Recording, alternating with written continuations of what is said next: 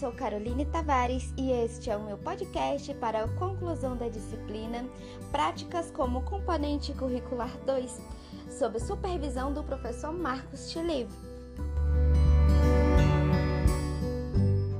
Nosso assunto envolve biologia do desenvolvimento e vamos falar sobre gravidez ectópica e consequências na mulher. Farei uma breve introdução sobre o assunto e terei uma entrevista com uma aluna do IFG, a Isis Vesta. Gravidez ectópica ou implantação extrauterina nada mais é do que o blastocisto que se fixa fora do útero.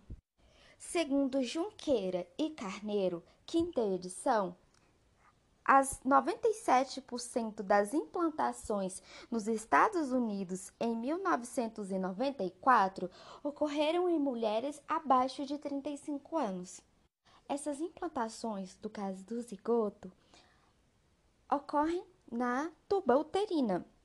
E as mulheres que têm uma gravidez tubária têm os mesmos sintomas de uma gravidez normal no útero. Normalmente elas vão sentir dor abdominal por causa da distensão da tuba uterina. Também terá sangramento anormal e irritação do peritônio pélvico. Segundo Philly, 1994, qualquer mulher com idade fértil pode sim ter uma gravidez ectópica. Mas é muito mais comum ocorrer com mulheres com mais de 35 anos. Segundo Cartwright e de Pedro, 1984, uma gravidez ectópica produz HCG em menor quantidade do que uma gravidez com implementação normal. Consequentemente, as dosagens podem dar falsos negativos caso sejam feitos testes de gravidez muito cedo. É indicado a ultrassonografia dose vaginal para a detecção de uma gravidez ectópica. Essa gravidez possui muito risco para a mulher e ela não pode ir adiante, pois o feto não vai se desenvolver fora do útero e nas trompas uterinas. Segue agora a entrevista com a Isis Vesta. Ela passou por essa gravidez e é importante as mulheres ouvirem seu depoimento pois pode ser de grande uso didático para elas. Olá a todos, eu estou aqui com a nossa convidada, a Isis Vesta, ela é aluna do IFG e ela está aqui para compartilhar a experiência dela da gravidez ectópica e eu passo a palavra para ela. Como você se sente e como foi esse processo? Oi, Carol, boa noite. Então, é, é um processo muito delicado, muito complicado. E resumindo, é, eu nunca tive vontade de ser mãe, mas é, em 2018, no, no, final de 2018, eu descobri que eu estava grávida. Comecei então a fazer alguns exames, alguns testes, para poder especificar quando foi que ocorreu. E quando eu fiz os exames, eu já estava com cerca de 10 semanas de gestação, uns dois meses e meio, para ficar mais fácil. E então o que, que aconteceu? Ah, é, eu soube da gravidez, descobri né, que estava grávida, e então marquei consultas do pré-natal. E no dia da primeira consulta eu já tive um sangramento. E como era um sangue muito vívido, um vermelho muito forte, parecendo com sangue de menstruação, eu fiquei muito preocupada e fui para o hospital. Lá o médico fez o exame do toque que é um exame muito desconfortável. E ele disse: Olha, o colo do seu útero está fechado e você então vai ter que ficar de repouso e tomar um remédio. Ele me mandou tomar o Ultragestan, que é um medicamento à base de progesterona, que faz com que a placenta não desloque, ela continue fixada ao útero e assim ajude a prolongar a gravidez. Então eu voltei para casa, é, continuei e comecei a tomar o remédio. E no dia seguinte eu tinha mais uma consulta. Então o médico me liberou para ir nessa consulta, só que eu tinha que ir de carro, não era para ficar andando muito, passar a maior parte do tempo sentada, etc. Fui na consulta, a médica que me atendeu pediu um ultrassom, um transvaginal, E eu fui, fiz o exame. Aí o médico que fez o exame disse que não conseguia ver nada é, dentro do meu útero, que parecia que estava limpo, que não tinha nada de diferente. E aí eu peguei o resultado dessa ultra e fui para casa. Só que quando eu cheguei em casa, vi que tinha mais sangue, eu ainda estava sangrando. Aí eu pensei, pode ser por causa do esforço de hoje, de ter que ir para consulta, de fazer exame, etc. Mas ainda assim voltei para o hospital. Nessa segunda ida ao hospital, eu já fui atendida por uma outra médica que me pediu um exame de sangue para ver a contagem dos hormônios, se estava subindo, se tinha parado, se estava diminuindo. Só que, como já era noite, eu só conseguiria fazer o exame no dia seguinte. Então, eu fui para o laboratório, fiz o exame e vim para casa. Quando eu cheguei em casa, almocei e aí é, fiquei sozinha, que minha mãe tinha os afazeres dela no trabalho. E fui descansar, fui manter o repouso que o médico estava falando ainda, tomando o remédio que ele tinha receitado. Foi quando eu senti uma dor muito forte, como se fosse uma cólica, só que assim, acho que umas 10 vezes pior. E aí eu só consegui entrar em contato com a minha mãe, avisar que eu estava passando muito mal, avisei o meu então namorado na época que eu não estava me sentindo bem e eu só me lembro de já acordar com a minha mãe chegando em casa e acionando o SAMU, porque eu tinha desmaiado por causa da dor e estava sangrando muito. Aí eu fui para o hospital, já fui atendida por uma terceira médica, não sei, não lembro o nome de nenhum médico que me atendeu nessa época.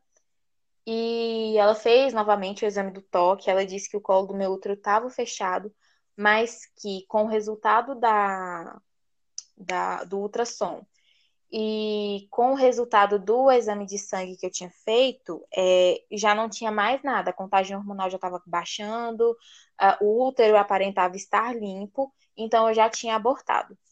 É, fui então para inter, é, fui internada é, na ala de obstetrícia do hospital.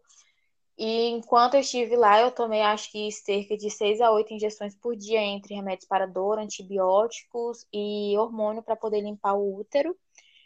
E então, assim, a médica não conversou diretamente comigo, ela conversou com a minha mãe. Ela disse que vários fatores influenciaram para aquele aborto. Primeiro, que como eu fiz o, a ultrassom, o médico disse que não havia nada no meu útero. Então, provavelmente, com quase 100% de certeza, tinha sido uma gravidez ectópica. Ela tinha começado, se não me engano, na minha trompa direita e o óvulo não tinha chegado ao útero. Então, ele tinha se fixado ali na trompa, mas que por algum motivo, não, não se sabe qual, o aborto se deu nessas duas, nesses dois meses e meio, nessas dez semanas.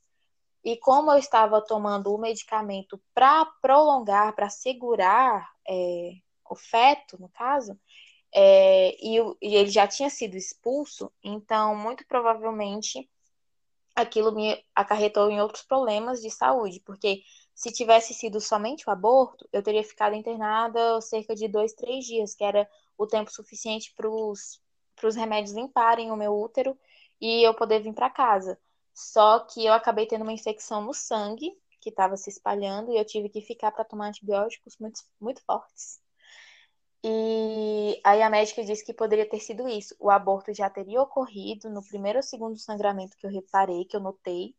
E tomando o remédio para segurar a gestação, eu segurei o que era para estar sendo expulso, que era resto de placenta, era o sangue que deveria estar saindo. Então eu estava segurando aquilo, estava retendo aquilo e aquilo me causasse infecção. Então foram sete dias internada. Foram mais de, de seis injeções por dia e cá estou. Bom, é, é bem difícil. É toda a minha empatia para você. É bem importante a gente falar sobre o assunto, pois isso é muito comum, principalmente em mulheres com mais de 35 anos. Mas isso pode ocorrer com qualquer mulher, em qualquer idade fértil nos livros a gente encontra os processos que envolvem, infelizmente, é um processo natural Sim. de expulsão do corpo. E a gente estuda os métodos biológicos, a gente precisa também estudar os processos psicológicos. Sim, Nós sim. mulheres temos que sim apoiar umas às outras e é muito importante para nós mulheres e para os homens também escutar o seu relato. Eu agradeço muito a sua participação e é muito importante todo o seu relato. Muito obrigada, Carol. É, gostaria de frisar, assim como você, que as mulheres elas não se sintam culpadas, porque esse é um sentimento que é o, acho que é o primeiro sentimento que nos atinge depois de um, de um aborto espontâneo. É, é uma, uma violência, né, da natureza, é uma coisa que a gente passa, infelizmente não tem como a gente controlar, não tem como a gente impedir. Se for para acontecer, vai acontecer, porque o nosso corpo não está apto para aquilo naquele momento. Mas é, o primeiro sentimento que aparece é o de culpa. E com isso vem um processo de autodestruição, porque você passa a não aceitar que aquilo aconteceu, você passa a não aceitar certas notícias boas à sua volta, que nem no meu caso, eu não consegui aceitar que depois de duas semanas que eu saí do hospital, eu descobri que a minha cunhada estava grávida. Então, assim, são. É um momento muito difícil, muito delicado. E a gente tem que estar cercado de pessoas que nos entendam. Não que nos entendam, porque é muito difícil ter alguém que não passou por essa experiência chegar assim e falar assim: Nossa, eu entendo muito o que você está passando. Pode, gera empatia, claro, mas um entendimento a gente só encontra naqueles que já vivenciaram o mesmo. Mas quando a gente se cerca de pessoas que nos querem bem, pessoas que é, elas tentam nos trazer paz naquele momento, é muito melhor do que tentar enfrentar isso sozinha. No começo eu tentei fingir que nada estava acontecendo, que eu estava super bem, e a maioria das pessoas pode até falar isso, que me via que, nossa, nem parecia que tinha acontecido nada, mas só eu sei o caco que eu estava por dentro. Então, para as pessoas que passaram por isso, para as pessoas que eu não desejo jamais que passem por isso, mas se vierem a passar, que não se sintam sozinhas, que busquem ajuda, busquem um tratamento psicológico, como eu cheguei a fazer também, e se sintam apoiadas e se sintam cuidadas nesse momento que requer tanto apoio e tanto amor, tanto de quem está perto, assim, quem é diretamente relacionado, como família, namorado, marido, etc., como as pessoas de fora também, porque não é legal quando a pessoa já chega te apontando e falando, ai, mas não era você que estava grávida? O que, que aconteceu? O que, que você fez? Não se deixem levar, não se deixe, não, não deixe que essas perguntas influenciem vocês, porque não foi porque a gente quis, não foi uma coisa que a gente esperou que acontecesse. E é isso. Muito obrigada pela sua participação, Isis. É muito importante, como a gente frisou aqui. Espero que todos vocês que tenham escutado tenham gostado desse relato, tenham gostado dessa matéria. E é isso. Muito obrigada. Muito obrigada pelo convite. Quem quiser conversar, estou aqui disponível. E é isso. Tamo junto. Obrigada. Nada. Boa noite. Boa noite.